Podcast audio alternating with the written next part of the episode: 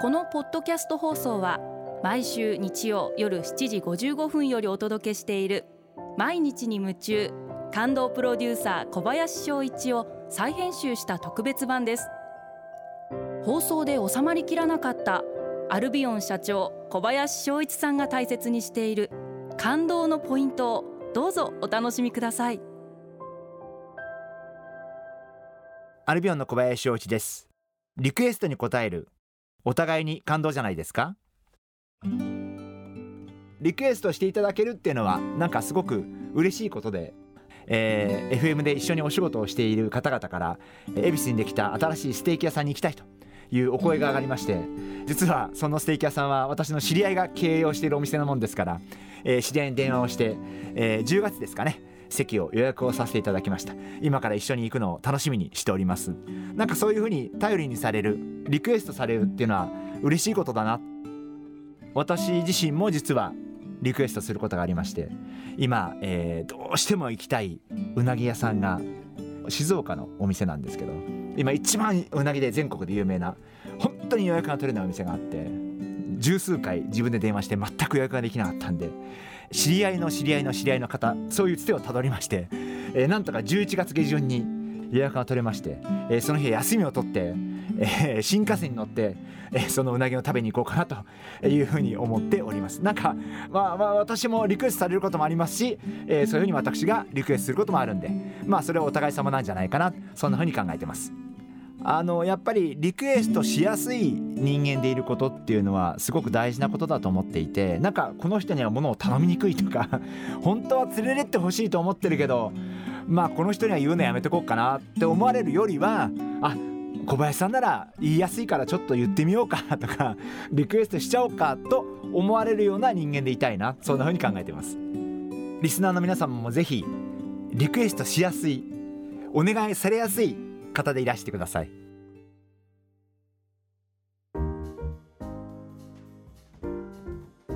今回はこちらのメッセージをご紹介させていただきます。白猫さん女性の方ですね。ありがとうございます。仕事の悩みです。イラストを描く仕事をしていますが周りの反応を気にしてしまい自分らしさや自分が描きたいものが分からなくなってしまいました。自分らしさはどうやったらわかるのでしょうか？というメッセージをいただきました。あのー、白猫さんってすごくすごい真面目な方だと思うんですね。すごいごめんなさい。私はいい加減な人間なんであのいい加減な私の話だと思って聞いていただきたいと思うんですけれどもあの私自身も自分らしさそれ自体がわからない自分がいてもっと言えば自分らしさが時によってどんどん変化していく自分もいてそれがもう当たり前なのかなってていうふうに思ってる自分がいて年齢であったり環境であったり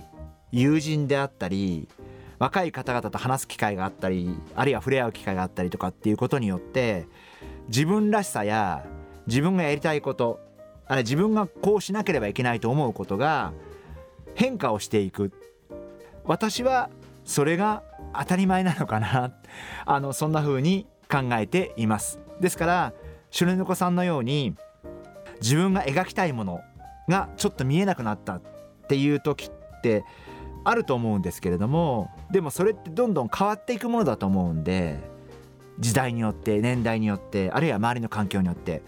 それでいいんじゃないかなっていうふうに私は思っています。ですから私はこれからも私自身の自分らしさってこれからどんどん変化していくべきだと思ってるししていかなければいけないと思ってるし社会が変わって時代が変わって人が変わっていくと思ってますんでそんな中ではやっぱり自分らしさみたいなものも、まあ、変わっていくべきなんじゃないかな。あのそんな風に考えてます。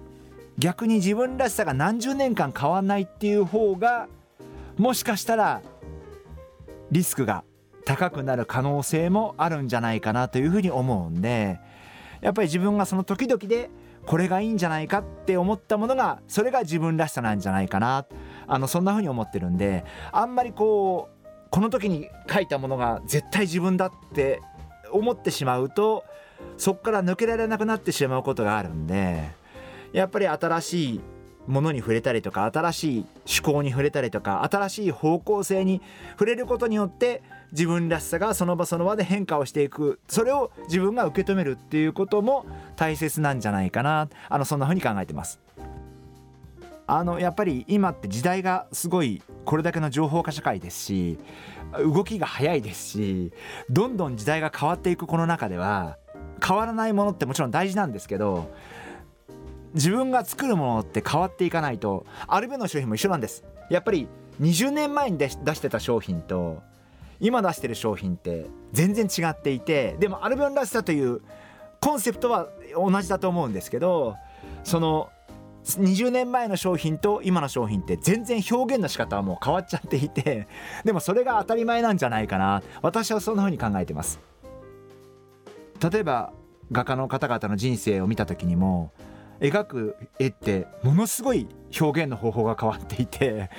ピカソにも青の時代があってローズの時代があってキュービズムの時代があって最後晩年の作品があってって本当にもう一人の人間の人生かなって一つこれが一つの人生の中の作品なのかなっていうぐらい右へ左へ上へ下へいろんなとこに振られていてでもそれがやっぱり一人の人の人生としてピカソらしさの表現だったんじゃないかなというふうに思うんであの白猫さんもぜひそういったいろんな表現があっていいと思いますんでそういうふうに考えられたらいかがでしょうか？白猫さんもいろんな表現をされていろんな白猫さんらしさを表現されることを楽しみにしています。いつかそういう作品を見れる機会があったら嬉しいなそんなふうに考えてます。毎日に夢中感動プロデューサー小林翔一ではあなたからの仕事のお悩みを受け付けています。番組ホームページにあるメッセージフォームから送ってください。お送りいただいた方の中から抽選でアルビオン化粧品のロングセラー化粧水薬用スキンコンディショナーエッセンシャルとソープをセットでプレゼントいたします。たくさんのメッセージをお待ちしています。